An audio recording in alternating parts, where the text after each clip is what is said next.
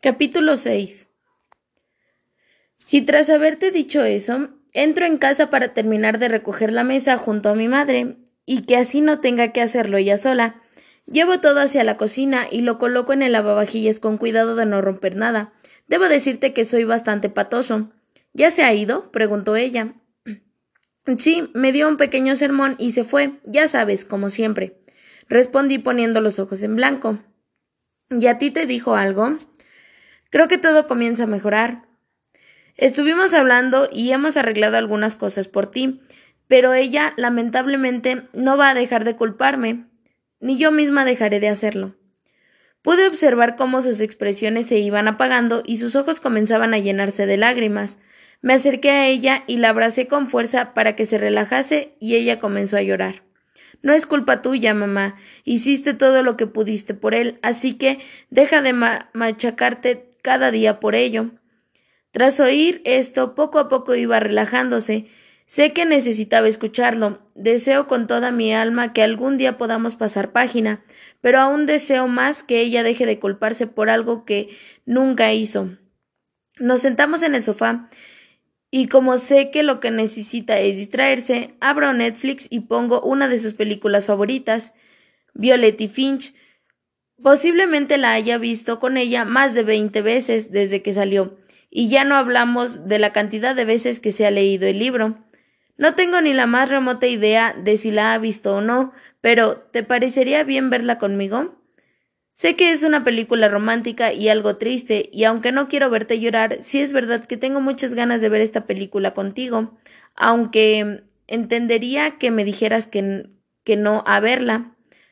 A pesar de que no puedo escuchar tu voz y oír cada uno de tus pensamientos, lo cual me parece una gran atrocidad, porque estoy seguro de que tienes una voz hermosa y noto la intensidad de tu mirada, así que si me lo permites pondré la película para que podamos verla juntos. Hago unas palomitas y le doy al play para empezar a verla. En estos momentos daría lo que fuese porque estuvieras aquí a mi lado, compartiendo este bol de palomitas y apoyándote en las partes más tristes de la película. No obstante, seamos realistas, me hago el duro, el fuerte y todo eso delante de mis amigos, pero soy bastante sensible y empatizo mucho con las películas y por ello en las partes más tristes soy un mar de lágrimas. Finaliza la película y, y sí, estoy llorando. Pero debo admitirlo, la película es bastante triste y el discurso final de Violet me parece enternecedor y un tanto melancólico. Me voy ya a la cama, dijo ella. No tardes mucho y vuelve pronto. Asiento y me doy cuenta que en ese instante de que se me había olvidado hablarte de ella. Al principio me costó mucho cogerle cariño, pero al tiempo ha pasado a formar una parte muy importante de mi vida ya que ha sido quien me ha brindado amor siempre que lo he necesitado. Pero no quiero que sientas celos de ella. Voy a presentártela y así lo entenderás. Es preciosa, te enamorarás de ella al instante, te lo aseguro. Salgo hacia el patio y al no verla allí decido llamarla. Sasha, ven aquí. Viene corriendo moviendo la cola de lado a lado y con esa expresión de felicidad tan propia de los animales porque aunque hayas pensado en otra cosa, Sasha es mi perra.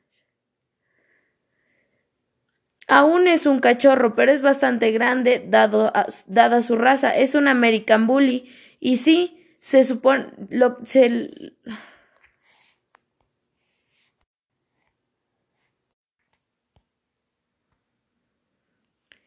sé lo que supone su raza, pero todo lo que dicen te aseguro que no es verdad. Es el perro más tranquilo y cariñoso que vas a ver nunca, te lo aseguro. Y no solo tengo un perro, Sasha, sino que además tengo un gato, pero no puedo mostrártelo ya que nunca se encuentra en casa, solo viene a comer y vuelve a salir. No se le ve mucho por aquí.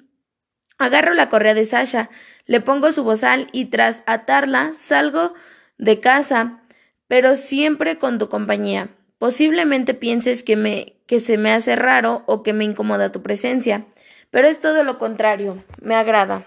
En un principio se me hacía muy extraño, pero una vez que te acostumbras ni te das cuenta, es como si estuvieses a mi lado caminando y no ahí leyendo estas líneas. Ojalá pudieras estar aquí conmigo. Lo digo en voz alta porque, aun sabiendo que alguien podría oírme y tomarme por loco, necesitaba decírtelo, y que no solo sea un pensamiento más en mi cabeza. Camino de vuelta a casa y dejo lo más rápido que puedo a Sasha para acostarme ya. Subo hacia mi habitación haciendo el menor ruido que puedo para no despertarla y me tiro directamente en la cama. Tengo que decirte algo. No sé si tú sentirás lo mismo, porque no puedo decirte que es ni lo que yo mismo estoy sintiendo por ti. Es algo raro y que nunca había sentido por nadie, y puede que sea el cansancio el que habla por mí, pero creo que